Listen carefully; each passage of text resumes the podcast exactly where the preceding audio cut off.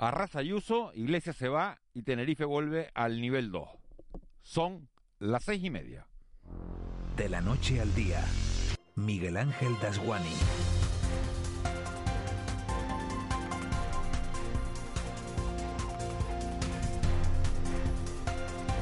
¿Qué tal? Muy buenos días. Después de 47 días y 500 noches, que siendo más cortas se han hecho más largas, Tenerife vuelve al nivel 2 de alerta sanitaria con lo que se acaba el cierre perimetral y además los hosteleros podrán acoger público en el interior de sus locales. Algunos ni nos acordamos ya de lo que es coger un avión o algo mucho más simple aún, tomarnos un café, un sándwich de atún y millo o un donut sentados en un taburete en la barra del bar al tiempo que leemos la prensa. Placeres mundanos que valen una vida, nueva vida que empiezan este miércoles Isabel Díaz Ayuso, que va a poder gobernar en solitario la Comunidad de Madrid porque ella solita sumó más votos que toda la izquierda junta. Nueva vida de Pablo Iglesias, que dimite de todo cargo público, en lo que parece una planificada retirada de la vida política. Y nueva vida para Inés Arrimadas, que debería seguir el mismo camino que ha tomado Iglesias, porque fue ella, seguro que lo recuerdan, quien inició todo esto pactando una moción de censura en Murcia que luego fracasó. Anoche, seguramente, Arrimada se enteró de lo que ya sabíamos todos, que sus votantes eran de derechas y no de izquierdas, y que por eso se fueron con Ayuso y no con Gabilondo. En las tres horas de radio que comenzamos en este instante analizaremos los resultados de las elecciones en Madrid, les ofreceremos la última hora de la búsqueda de Tomás Jimeno y sus niñas. Ayer la madre, por cierto, hacía público un vídeo con imágenes de las pequeñas y profundizaremos además con el viceconsejero de presidencia del gobierno de Canarias, Antonio Olivera, en esa reducción de los contagios que nos coloca casi casi como zona segura para nuestros principales mercados turísticos y que ha permitido, como decimos, a Tenerife recuperar la fase 2. La parte médica de la pandemia la abordaremos con el director general de Salud Pública, con José Juan Alemán, y con Mercedes Cueto, gerente del Hospital Universitario de Canarias, hablaremos de ese proyecto de nuevo centro hospitalario materno-infantil en los solares aledaños a LUC. Nuestro desayuno de este miércoles lo vamos a compartir con la consejera de Asuntos Sociales del Gobierno de Canarias, con Noemí Santana. A las 9, como es costumbre, en este programa, repaso informativo a lo que haya dado decir la mañana y luego tiempo para nuestro consultorio médico de los miércoles. Hoy, como saben, se celebra el Día Mundial del Asma y hemos buscado a un especialista que les podrá aclarar cualquier duda que tengan. A las 9 y cuarto, 9 y 20, visita los estudios de Raúl García, Marita y el abuelo para hacer repaso a la actualidad en clave de humor y conectaremos por supuesto con Roque que sigue en Madrid para hacer un último repaso a las elecciones celebradas ayer. Todo esto va a ser posible gracias al trabajo de José Luis Molina Moli, un día más en el control técnico, de Marlene Meneses en la redacción y de Eva García en la producción. Sería un placer que nos acompañaran en este trayecto diario que nos lleva de la noche al día. Empezamos. De la noche al día, Miguel Ángel Dasguani. 6 y 33. Vamos con los titulares de este miércoles 5 de mayo.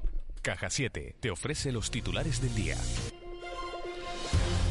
Eva García, buenos días. Muy buenos días. ¿A qué hora te acostaste anoche viendo las elecciones? ¿O no las viste? ¿O te enteraste de lo de Ayuso por la mañana? No, vamos a ver. Mi intención era dormirme pronto, pero yo creo que esa cosa que tenemos los que trabajamos en esto, que al final no puede, y como al setenta y tantos por ciento del escrutinio ya intenté cerrar los ojos. ¿Ibas haciendo zapping por las distintas cadenas? estaba la 1, estaba la sexta, estaba 13. Yo en, en, las redes todo el rato. En las redes. En los diarios digitales y...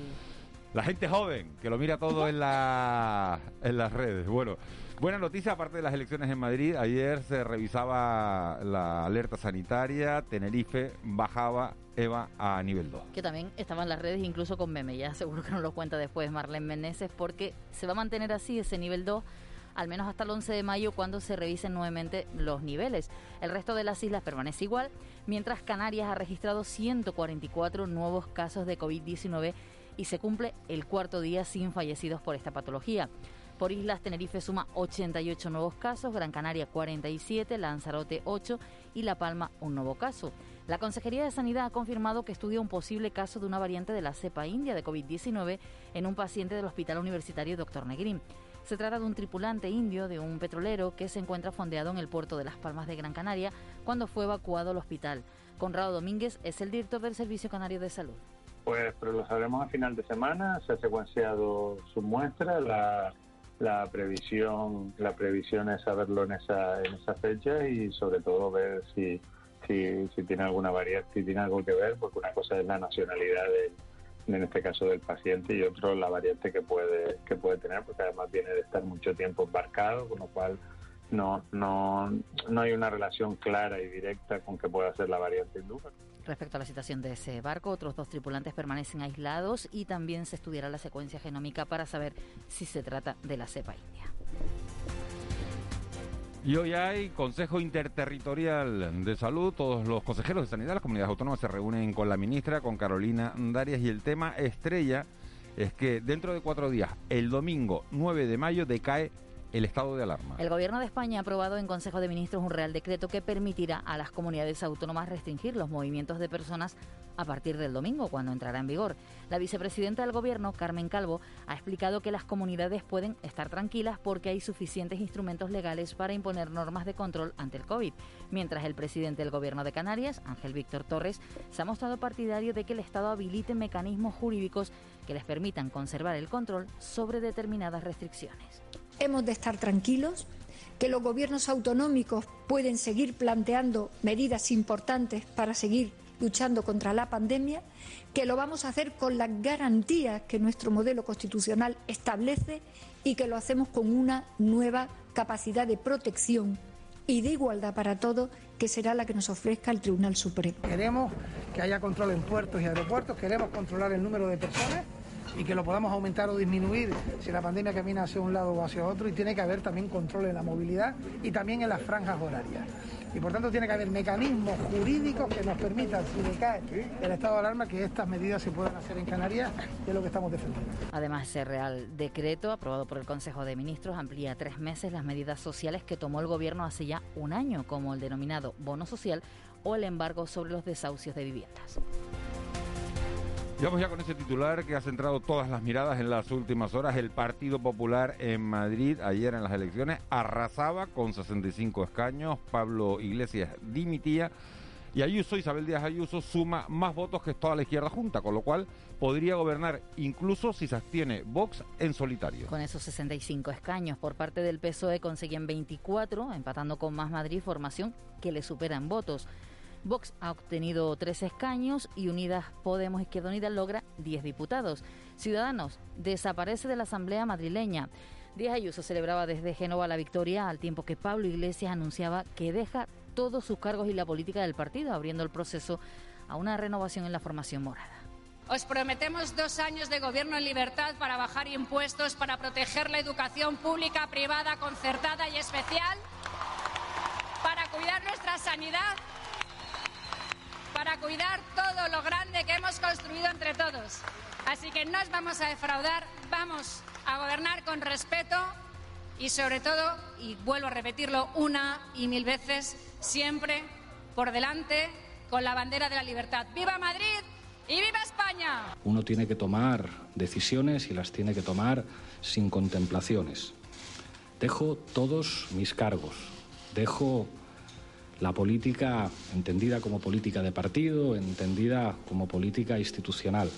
Seguiré comprometido con mi país, pero yo no voy a ser un tapón para una renovación de liderazgos que se tiene que producir en, en nuestra fuerza política. En Canarias seguimos muy pendientes de la búsqueda por octavo día consecutivo de Ana y Olivia. Seguimos sin tener noticias. Sí, además se está desarrollando un radio de acción que abarca toda la costa sur, de este a oeste de Tenerife, y también se ha extendido a la costa sureste de la isla de La Gomera. El delegado del Gobierno en Canarias, Anselmo Pestana, comparecía, lo hacía ayer, ante los medios de comunicación para pedir respeto al secreto de sumario bajo el que está la investigación, al tiempo que ha reclamado colaboración ciudadana.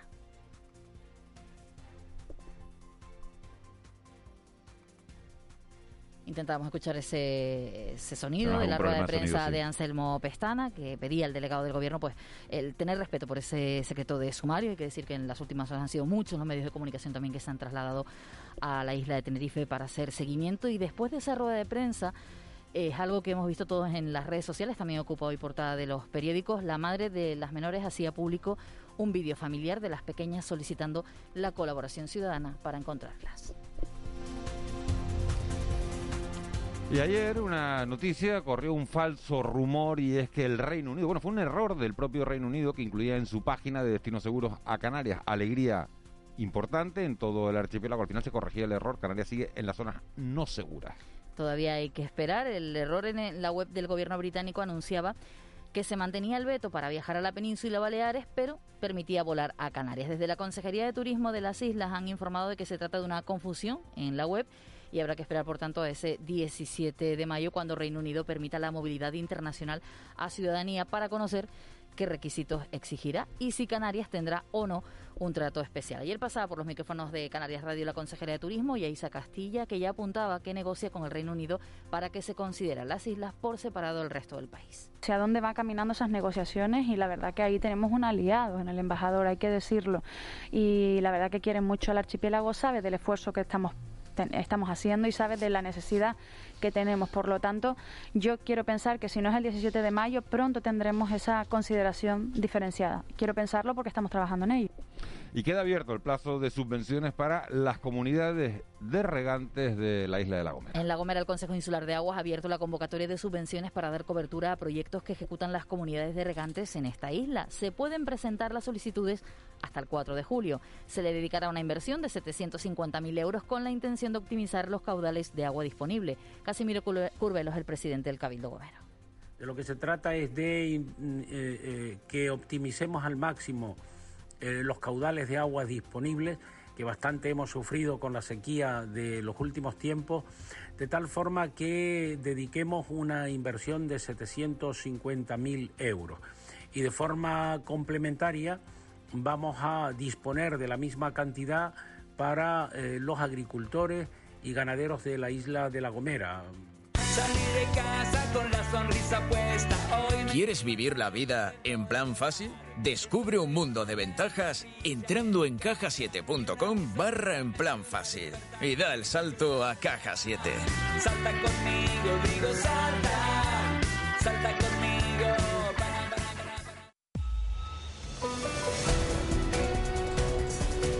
6.42, semana de Champions, el Manchester City de Guardiola que ya está en la final y hay que buscar otro finalista que va a salir del Chelsea Real Madrid. Todas las miradas puestas en ese, en ese encuentro. Aquí por casa, Tenerife y Las Palmas preparan sus encuentros del próximo fin de semana, pero la noticia de hoy es desde luego el partido de cuartos de final de la Copa de la Reina que enfrenta este mediodía al Levante y a la Unión Deportiva Granadilla Egatesa. Simón Abreu, buenos días. Hola, buenos días, Miguel Ángel. Arranca el sueño copero para la Unión Deportiva Granadilla Tenerife. Las blanquiazules compiten hoy en la ciudad deportiva de Buñol, en Valencia, donde visitan al Levante en los cuartos de final de la Copa de la Reina a las 12 del mediodía ante un rival al que no han logrado vencer en liga esta temporada, pero al que espera superar compitiendo, como afirma el técnico de las tinerfeñas, Francis Díaz que no deja de ser un, solo partido, un solo partido que es diferente a la liga, porque se miran y se gestionan los tiempos de forma diferente y, vamos a intentar poner las cosas difíciles para, para intentar pasar de, ronda y, llegar a esa fase final. Además, en fútbol, en el Club Deportivo Tenerife, malas noticias para Carlos Ruiz, que tras las pruebas médicas a las que se ha sometido el central, han confirmado la lesión muscular que sufre el zaguero blanquiazul, quien tuvo que retirarse con problemas en el partido del pasado sábado ante el Girona.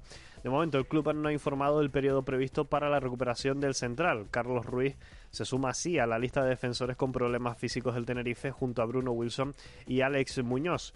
En lo meramente deportivo, los blanqueazules continúan hoy trabajando en el choque del viernes ante la Unión Deportiva Almería, en rival del que ha hablado el mediocentro madrileño Aitor Sanz. Sabemos que es uno de los equipos eh, hechos a, dedo en, la categoría, con, mucho, eh, con mucho potencial económico que hay detrás de ese, de ese club.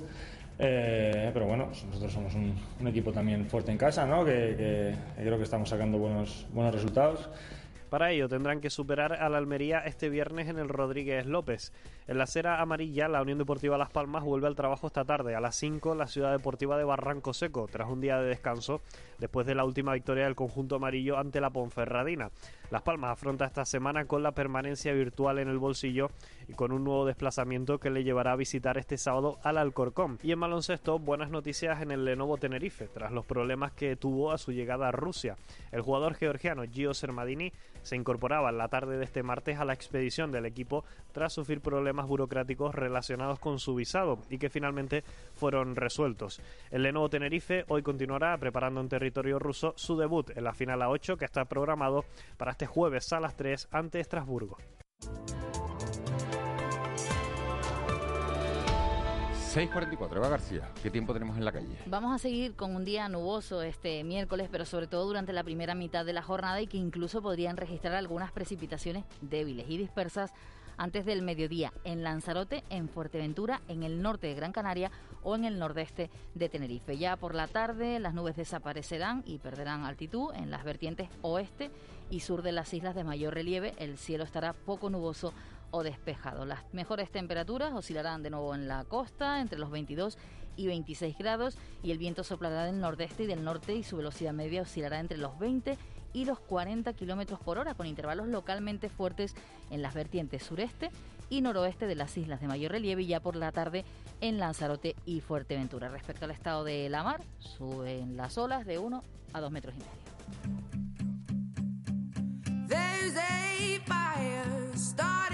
My heart, reaching a fever pitch, and it's bringing me out the dark. Finally, I can see you crystal clear. Go ahead and sell me out, and I'll lay your ship bare. See, I'll leave with every piece of you. 6.46, 7 menos 14. Marlene Meneses, buenos días. Buenos días, Miguel Ángel Dajuani. Qué buena música por la ¿Te mañana, gusta? me encanta. Hoy es que estamos celebrando el cumpleaños de Adele, que es esta que se oye de fondo con este Rolling in the Deep. Me hablas de cumpleaños y siempre tengo que preguntar, ¿cuántos cumple?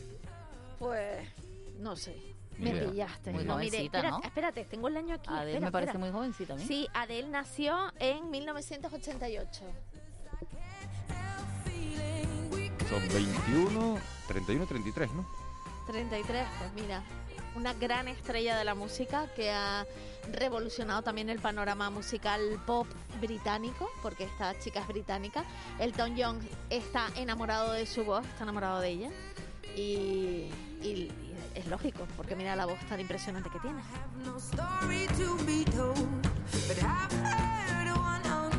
Ha sido sonar a él y entrar Noemí Galván, María Domenech por el control de por el control técnico se han caído las dos de la cama hoy, ¿no? Porque ellas trabajan más tarde, ¿no? No las tienen en casa. Lo bueno que es escuchar la radio en la cama. Quieren estar y hacernos compañía los de la noche al día y empezar la jornada con nosotros. Hacen el trayecto con nosotros, siempre decimos ese trayecto diario que nos lleva de la noche al día. O a lo mejor están analizando ahí los resultados de las elecciones de Madrid, ¿eh? que, que- que también puede ser, ¿no? Porque ya es el tema del día. No han dormido, no han dormido por eso, claro. Están todas pendientes, no han dormido. Yo no hubiera dormido si fuera arrimada. Si fueras arrimada, 26 diputados me he dejado. Dios mío, Más los 30 que se dejó en Cataluña. madre mía. Y sobre todo, lo más feo es que no haya estado anoche con el mundo Val. Que haya Pobre dejado hombre, a Begoña. Villasí allí, solita, dando la cara con el mundo Val. Porque cuando se está por las. ¿Cómo es? ¿A las duras? Pues está a las Y a las maduras. A las maduras también. ¿Tú le viste la cara al mundo? El mundo, pero. Era un poema. ¿El mundo qué va a ser? El mundo es, como dice Juan Betancourt, un buen abogado del Estado. Va con la moto, corre 14 kilómetros, hizo todo lo que podía el hombre, pero. Cuando no está para ti, no está para ti. ¿Cómo es? Cuando no está ni aunque te pongas y cuando, no está, ni aunque te Ni quite. aunque te quites, sí. Ni aunque te Sí, quite. señor, ese buen dicho mexicano, ¿eh? Hoy estamos de dicho, estamos de Sí, sí, refranes. sí, sí, sí. Mira, vol- vol- vol- Venga. volvió, volvió, no, y vamos con la prensa. que Molina, Molina no, no quita el programa. Vamos con la Venga, prensa, vamos, con vamos al titulares. periódico El Día, titular a cinco columnas. Sanidad alivia las restricciones en Tenerife. La imagen es para Ayuso y Casado, celebrando la victoria de Ayuso, que arrasa e Iglesias se va. En sumario, Beatriz pide la colaboración ciudadana para encontrar a sus hijas. En Canarias 7, Ayuso destroza a la izquierda. La imagen es la de Ayuso y Casado, levantando los brazos en Génova, en señal de victoria. En sumario, la sociedad Gran Canaria cierra filas en favor de la central hidroeléctrica y además el inversor de JSP renuncia y obliga a uno a buscar una solución in extremis. En diario de avisos, imágenes de Olivia y Ana dan la vuelta al mundo para intentar localizarlas. Ayuso arrolla el 4M y no necesita a Vox para gobernar la Comunidad de Madrid y la isla de Tenerife pasa al nivel 2 de alerta y reabren los interiores de bares y restaurantes. En la provincia, la victoria de Ayuso mina al gobierno de coalición de Sánchez. La imagen es para Antonio Morales en la presentación del Salto de Chira. Total respaldo político al Salto de Chira y cuarentena y fondeo fuera del puerto para un barco indio con tres positivos de COVID. Preocupa esta cepa india, se está investigando y fíjense el titular que trae el periódico La Provincia. Las aerolíneas tiran los precios en verano Buscando viajeros desde Canarias se puede ir a Nueva York por 274 euros. Por menos de 50 a París y a Londres por 8,99. Por 9 euros. Más barato que bajarte a, a Playa del Inglés, si estás en Las. Palmas, o bajarte a, a La Caleta, a La Caleta, pues si, estás, si estás en Tenerife. Vamos con la prensa nacional. El periódico El País, el titular Ayuso arrasa en Madrid. La imagen es para Ayuso y Casado en Génova. Y en sumario, Iglesias abandona la, la política y el PSOE se hunde con el peor resultado de su historia en la comunidad. El periódico El Mundo, Ayuso noquea a Sánchez, acaba con la carrera de Iglesias. La imagen es para Ayuso y Casado en esa portada. Y el editorial del periódico El Mundo, La Alternativa Liberal, arranca en Madrid. Y en el periódico ABC, Madrid tumba a la izquierda. La imagen para Ayuso saludando y en chiquitito a la izquierda de ese periódico, Iglesias que se marcha cabizbajo. En sumario, Ayuso arrasa al 4M y podría gobernar en solitario con 65 diputados. Iglesias deja la política tras fracasar en su intento por reflotar Podemos. Bueno, lógicamente la- las portadas tienen que ver con esas elecciones en Madrid. Ayuso arrasa, es el, titular, el gran titular, puede gobernar sola. Y eso de que, de que ha acabado con Iglesias, yo creo que Iglesias se ha marchado porque, por lado, la gana. Es decir, porque se marchó del gobierno, se presentó en Madrid y un poco casi parece una, una retirada, parece, digo, después lo vamos a analizar con Ángel Jarencibia y con Juan Betancourt, una retirada planificada. Vamos con lo que va a ser noticia este miércoles. Hoy tenemos comparecencias en comisión parlamentaria. Por un lado, la de Julio Pérez, el consejero de Administraciones Públicas y Justicia, para hablar del fenómeno migratorio. Y además, la consejera de Turismo, Yaisa Castilla, para hablar del rescate del sector turístico. También el presidente del Parlamento de Canarias recibe el informe del diputado del Común correspondiente al año 2020. El presidente del Gobierno de Canarias, Ángel Víctor Torres, y el consejero de Sanidad, Blas Trujillo, presentan la nueva flota de ambulancias del transporte sanitario no urgente en la isla de Gran Canaria. Como lo hacen en, Telde, también aprovechan para asistir a un acto sobre homenaje al sector sanitario eh, por su papel en la lucha contra el coronavirus. Se va a inaugurar la escultura monumental El Árbol de Hipócrates. Y el viceconsejero de Empleo, Gustavo Santana, analiza los datos del paro registrados en Canarias en abril. Por otra parte, el secretario de Comisiones Obreras y la directora de medios de la revista Integración presentan las líneas de actuación de un convenio de colaboración y exponen sus propuestas para personas con discapacidad. El presidente del Cabildo de Gran Canaria, junto al de Cruz Roja y la secretaria general de Caritas Diocesana, presentan los resultados del programa de ayudas a familias vulnerables eh, que se ha hecho en esa, en esa isla y la consejera de Derechos Sociales y la directora del Instituto Canario de Igualdad inauguran la segunda edición de las Jornadas Internacionales sobre Gordofobia y Violencia Estética contra las Mujeres. ¿Qué es tendencia hoy en las redes sociales? Tú pensarías que las tendencias ahora mismo en las redes y lo que sería trending topic sería Ayuso, ¿verdad? Eso es lo más Bueno, lógico parece porque es lógico, sí, arrasado. parece vale. lógico. ¿Sabes quién es tendencia en este momento en las redes? Ni. Pablo.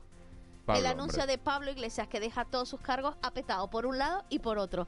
Mucha gente a favor de que se vaya y mucha gente en contra. El segundo hashtag más utilizado, Madrid, y el tercero, elecciones 4M. Claro, lo que habría que saber es que si la gente que se mete con Pablo Iglesias es de los suyos. Lo que, lo que hay que saber es qué piensan en Podemos de la marcha de Pablo Iglesias. Esa es la. Porque que, que la derecha celebre que se vaya, pues no es noticia, ¿no? No, no, no, no, no lo parece, ¿no? Además, Guardiola es también tendencia y el Manchester porque son los primeros finalistas de la Champions League. Olivia, eh, que es una de las Hoy vamos a tener a Nomi. Santana, la ex coordinadora general de Pues- Podemos aquí. Le, le vamos a preguntar a ver qué, Mira, qué- qué le, qué le parece. Me estabas diciendo, perdona, que te interrumpí. No te preocupes. Olivia es una de las niñas desaparecidas, pues es tendencia en las redes precisamente por ese vídeo que ha colgado su madre y que ha sido trending topic a nivel mundial. La gente, la colaboración ciudadana, dando a conocer a estas niñas para intentar localizarlas. La verdad que no había nadie que no hubiera colgado ayer en su Instagram las fotos de las niñas colaborando con, con la familia para tratar de encontrarlas como sea. La verdad que eran súper emotivas las imágenes de, de las chiquillas. La verdad que, que- se le parte uno el alma. Ojalá y seguimos absolutamente convencidos de que van a aparecer bien y que van a aparecer con, con vida. Vamos con la crónica económica. Economía en dos minutos.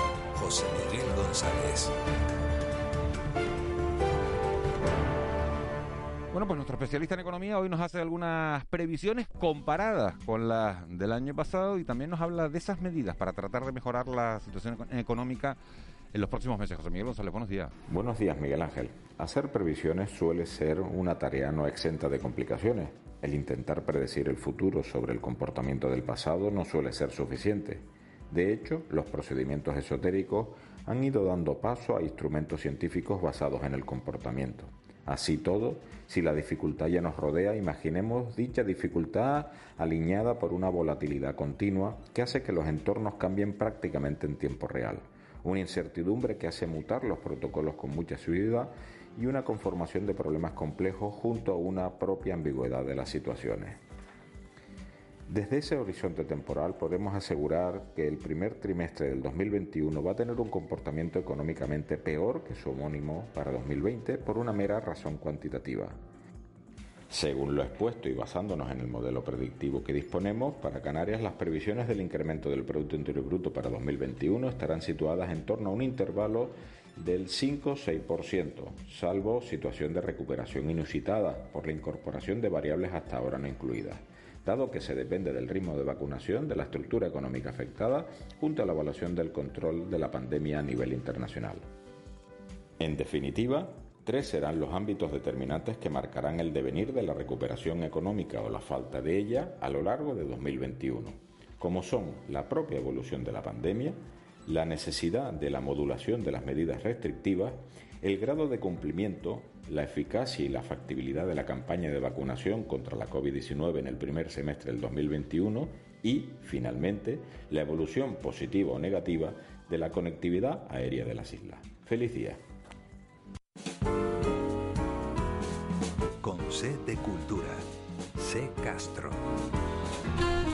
6.56, José Sacristán, la Sinfónica de Tenerife y el Patrimonio Cultural Herreño son los protagonistas de la agenda cultural de hoy. C. Castro, buenos días. Buenos días, Miguel Ángel. El Pleno del Cabildo Herreño ha dado luz verde a una iniciativa para que se impulsen los catálogos de bienes patrimoniales recogidos en la nueva Ley de Patrimonio Cultural de Canarias que entró en vigor el pasado junio de 2019. El Pleno también ha acordado que en estos documentos se deben incluir los bienes culturales inmateriales por su importancia para el patrimonio cultural herreño. Y Antonio Méndez se pone al frente de la Sinfónica de Tenerife este viernes para dar vida a Sostakovich y Elgar. Se trata de un nuevo concierto de la temporada de Auditorio de Tenerife. Y nos vamos con José Sacristán, que lleva más de dos años sobre el escenario con Señora de Rojo sobre fondo gris. Sacristán ha dicho que aunque España es el único país que ha mantenido los teatros abiertos tras el confinamiento por la pandemia, no cree que la cultura esté en la agenda de los políticos.